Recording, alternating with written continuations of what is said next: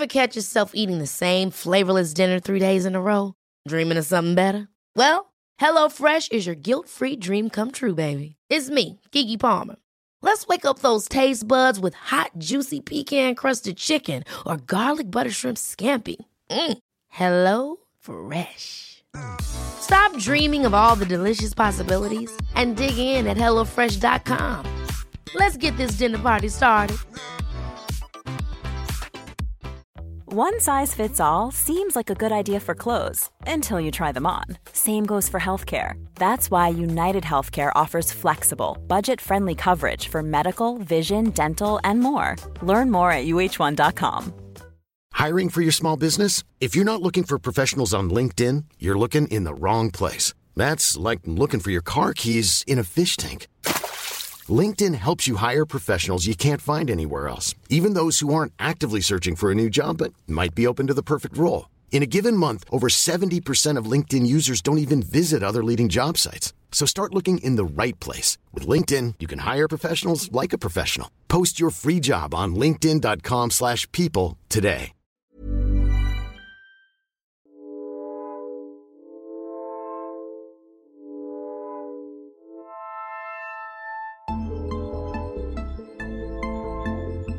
Hello, j'espère que ça va. Alors aujourd'hui, on se retrouve pour le 11e déjà épisode, il me semble.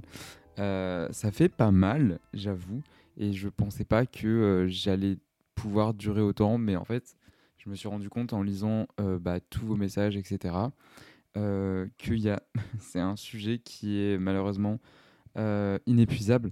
Et du coup, euh, ça me donne énormément d'idées sur, euh, bah, par rapport à mon expérience et par rapport à tous les messages et les retours que je reçois, euh, de quoi aborder comme, comme autre sujet, tout simplement. Donc aujourd'hui, j'ai eu un message et j'ai eu l'idée d'en faire un podcast par rapport à la vie pro et la vie personnelle, les études, que ce soit la vie professionnelle dans un travail ou alors les études tout simplement. Et conjuguer un trouble du comportement alimentaire. Donc, encore une fois, je fais un, petit, euh, un petit aparté. Je ne suis en aucun cas médecin, nutritionniste, diététicien, etc. etc. Euh, et euh, je parle tout simplement de ma propre expérience, comment j'ai pu faire ça, et si ça peut aider certains ou certaines, avec grand plaisir. Et c'est pour ça que je fais le podcast, et c'est pour ça que j'aimerais aider encore plus un maximum de personnes euh, qui m'écoutent et de personnes autour de moi, euh, ne serait-ce que je rencontre, que je discute sur Instagram. Euh, d'ailleurs, n'hésite pas à me suivre, at théo.fourneau. Et du coup, voilà. Donc, comment conjuguer un trouble du comportement alimentaire et vie pro, vie perso, études, etc. je vais parler d'abord de mon expérience plus personnel du coup euh, concernant l'anorexie parce que les autres troubles du comportement alimentaire je ne les ai pas euh, expérimentés on va dire. Donc je pense que je vais parler uniquement de ma propre expérience encore une fois. Donc voilà. Pour ce qui concerne de euh, la vie professionnelle je vais d'abord parler des études. Après je parlerai de la vie personnelle en général. Pour la vie professionnelle moi ça a été très compliqué parce que c'est pas très représentatif parce que pendant que j'étais malade, euh, c'était pendant la période des euh, confinements, qui s'en souvient. Donc il y a eu le premier confinement, euh, donc là c'est là où j'ai commencé vraiment à tomber malade. Mais le deuxième confinement, on était à distance pour les cours, donc j'étais en troisième année de, licence et c'était c'était facile en fait. Facile pourquoi? Parce que j'étais chez moi, euh, et je n'avais pas à avoir toutes ces, comment, ces règles, euh, par exemple d'aller manger au self, euh, de sortir, de... on ne pouvait pas sortir, tout simplement, on ne pouvait pas sortir. J'étais à distance et ma fac était à Paris et j'étais à, à, Bordeaux, donc ça rendait les choses beaucoup plus faciles, beaucoup plus simples pour moi. Et du coup, ce qui s'est passé, c'est que j'avais juste à, enfin juste, j'avais juste à essayer de, de, de conjuguer euh, ma vie familiale avec ma propre vie. Et euh, ça n'a pas été simple euh, dans un premier temps parce que il y avait le, le, domicile familial, donc il fallait que je mange à tous les repas avec ma famille, avec ma mère, mon beau-père, enfin bref, c'était assez compliqué. Et au final, j'arrivais toujours à trouver des stratagèmes etc. Et je pense que ça ne m'a pas aidé en fait. Tout simplement, euh, je pense que si on veut s'en sortir, si on veut guérir, euh, qu'on soit dans les études, je pense que ça peut énormément aider le fait d'être en études directement parce qu'on peut se challenger beaucoup plus facilement. Quand on est dans un environnement que l'on connaît, un environnement familier, euh, c'est beaucoup plus simple en fait de d'écouter la maladie et de l'accepter parce que on ne se challenge vraiment réellement jamais. Euh, moi, je pense que ça m'aurait beaucoup plus challengé, par exemple, si j'avais été euh, bah, au self tous les jours, si j'étais sorti le soir pendant des soirées étudiantes ou autres. Et là, en fait, le fait d'être enfermé chez soi et de ne pas avoir la possibilité de sortir, je pense que ça m'a rassuré parce que du coup, je pouvais m'en servir et je m'en suis servi, hein, oula, beaucoup de fois, comme excuse euh, pour, pour finalement bah, ne, pas, ne pas accepter toutes ces choses-là. Et je me servais énormément, je me rappelle, maintenant je, m'en souviens à l'instant, je me servais énormément de l'excuse du Covid, comme quoi j'avais peur. Alors, ça me faisait pas peur en soi, mais euh, voilà, on va dire que j'étais bien avec euh, cette idée-là de faire un peu euh, la flippette autour du Covid pour ne pas pouvoir sortir. qui plus est, j'étais dans un état vraiment lamentable, donc je pense que si j'avais eu le Covid à cette époque-là, je n'aurais pas tellement assumé vu, vu l'état de mon corps euh, faible. Mais bon, passons. En ce qui concerne la vie professionnelle, je l'ai vécu aussi. Euh, et alors là, ça a été un calvaire. Donc, quand je parle de vie professionnelle, je parle vraiment de aller au travail. Quand j'ai emménagé à Paris, j'ai eu un travail, donc un travail de bureau, typiquement 8h, euh, 18h, il me semble que c'était 9h, 18h. Et c'était extrêmement compliqué parce que je savais que j'allais être assis à un bureau toute la journée. Je savais que j'allais devoir faire le strict minimum en termes d'activité, que je ne bougeais pas de la journée et que en plus je devais manger avec euh, mes collègues de travail. Donc tous les voyants étaient au rouge. Alors, comment ça s'est passé? Premièrement, je me levais extrêmement tôt pour pouvoir faire mon sport le matin avant d'aller au travail. En soi, c'est pas une mauvaise chose. Le problème, c'est que j'associais le, le, sport à l'époque comme une mauvaise chose, un moyen de compensation ou un moyen euh, d'anticipation, on va dire. Euh, donc ça, c'était une très mauvaise chose. Euh, maintenant, je vois pas de, mal à faire du sport avant d'aller au travail. Honnêtement, je préfère d'ailleurs le faire avant de travailler que le soir à 18h, 19h quand je n'ai plus de batterie. Euh, physique, batterie sociale, plus rien. Il ne faut pas m'en demander trop. Et euh, donc j'ai essayé de faire ça. Ensuite, mon travail était à 20 minutes de chez moi à pied. Donc ça, ça m'arrangeait, j'y allais à pied.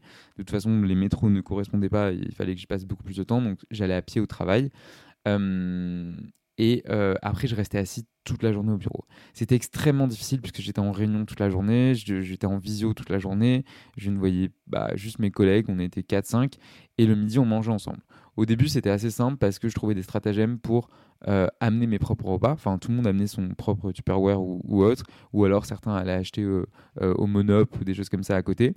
Moi, non, jamais. je me servais de l'excuse de l'argent, comme quoi je ne gagnais pas assez, effectivement. Et je me faisais mes propres Tupperware, donc évidemment j'essayais de les remplir un maximum pour ne pas qu'on me soupçonne de quoi que ce soit. Mais je sentais qu'il il y avait quand même des regards qui se posaient autour de moi et j'arrêtais pas de me justifier sur ce que je devais manger, j'arrêtais pas de comparer. Donc ça c'est l'épisode précédent par rapport à la comparaison, de comparer ce que les autres mangeaient autour de moi. Assez compliqué. Et surtout, ce qui était le plus compliqué, c'était de... Hiring for your small business? If you're not looking for professionals on LinkedIn, you're looking in the wrong place. That's like looking for your car keys in a fish tank. LinkedIn helps you hire professionals you can't find anywhere else, even those who aren't actively searching for a new job but might be open to the perfect role. In a given month, over 70% of LinkedIn users don't even visit other leading job sites. So start looking in the right place. With LinkedIn, you can hire professionals like a professional. Post your free job on linkedin.com slash people today. Hold up. What was that? Boring. No flavor. That was as bad as those leftovers you ate all week. Kiki Palmer here, and it's time to say hello to something fresh and guilt-free. Hello Fresh. Jazz up dinner with pecan-crusted chicken or garlic butter shrimp scampi. Now that's music to my mouth. Hello Fresh. Let's get this dinner party started. Discover all the delicious possibilities at hellofresh.com.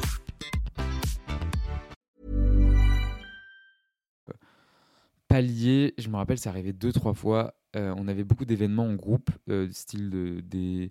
Comment ça s'appelle? Des team building Je sais même pas comment, ce que c'est maintenant, mais c'est-à-dire qu'on avait des journées de formation, des choses comme ça. Où on passait vraiment la journée ensemble. Donc il y avait des traiteurs le midi, des choses comme ça. Moi, ça me rendait malade. Mais vraiment, ça me rendait malade. Et euh, c'était même pas des challenges parce que j'arrivais à les faire, mais je ne voulais pas les faire. Et en fait, ça me, à cette époque-là, ça me faisait trois pas en avant, mais euh, non, un pas en avant, pardon, et trois pas en arrière. Vraiment, j'arrêtais pas de reculer, mais à petit feu.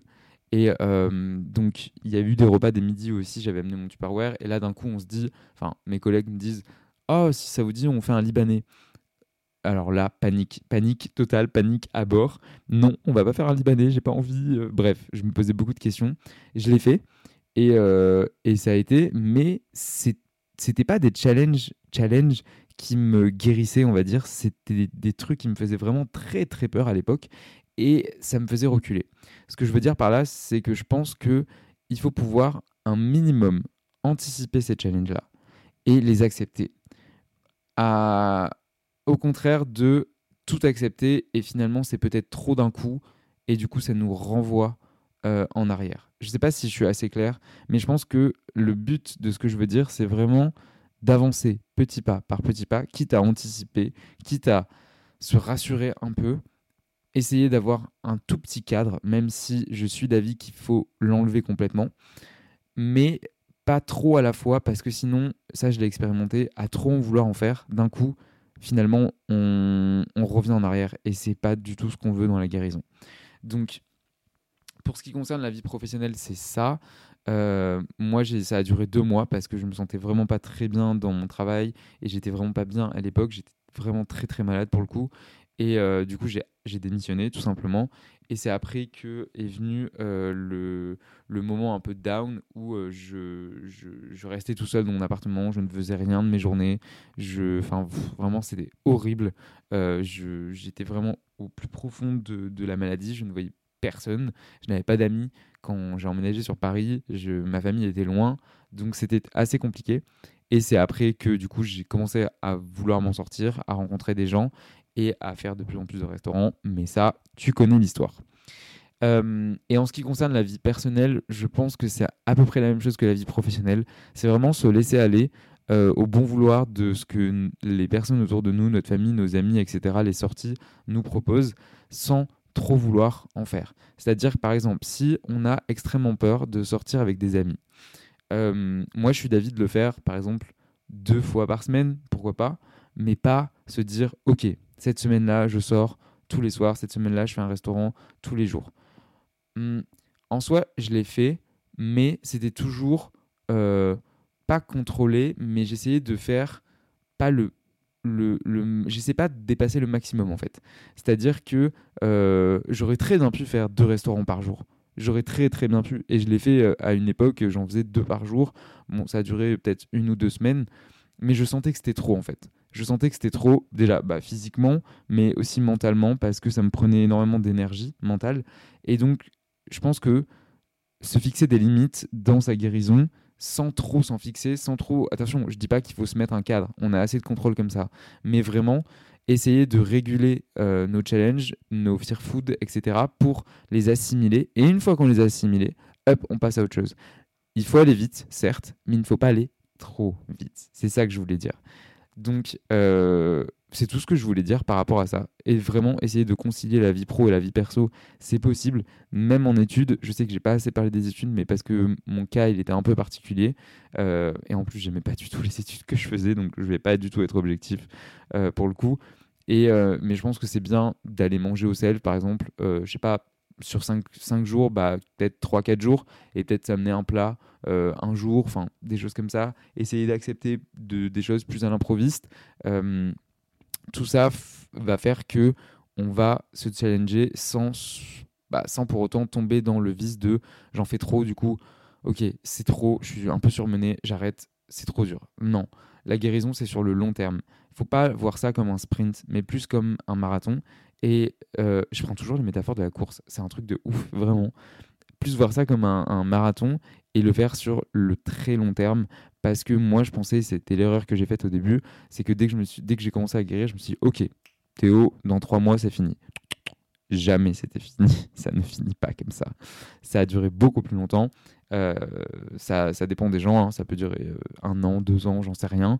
Mais en, dans tous les cas, pour moi, je peux dire d'une façon certaine, ça ne dure pas trois mois. Ce n'est pas possible de réparer les dégâts d'années euh, sur son corps en trois mois. Ça, c'est clair et net. Je pense qu'il y a un consensus là-dessus.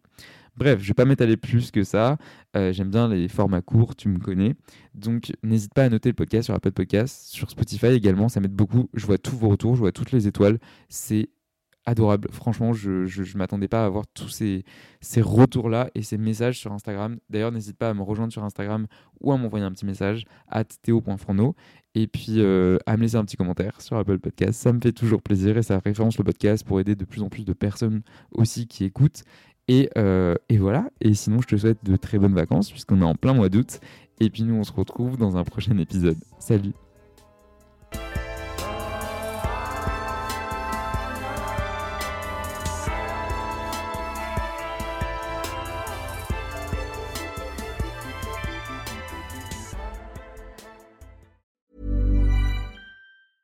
Ever catch yourself eating the same flavorless dinner three days in a row? Dreaming of something better? Well, HelloFresh is your guilt-free dream come true, baby. It's me, Kiki Palmer. Let's wake up those taste buds with hot, juicy pecan-crusted chicken or garlic butter shrimp scampi. Mm. Hello Fresh. Stop dreaming of all the delicious possibilities and dig in at HelloFresh.com. Let's get this dinner party started. Planning for your next trip? Elevate your travel style with Quince. Quince has all the jet setting essentials you'll want for your next getaway, like European linen, premium luggage options, buttery soft Italian leather bags, and so much more. And is all priced at 50 to 80% less than similar brands. Plus, Quince only works with factories that use safe and ethical manufacturing practices. Pack your bags with high-quality essentials you'll be wearing for vacations to come with Quince. Go to quince.com/pack for free shipping and 365-day returns. Mom deserves the best, and there's no better place to shop for Mother's Day than Whole Foods Market. They're your destination for unbeatable savings, from premium gifts to show-stopping flowers and irresistible desserts. Start by saving 33% with Prime on all body care and candles. Then get a 15-stem bunch of tulips for just $9.99 each with Prime. Round out Mom's menu with festive rosé, irresistible berry chantilly cake, and more special treats. Come celebrate Mother's Day at Whole Foods Market.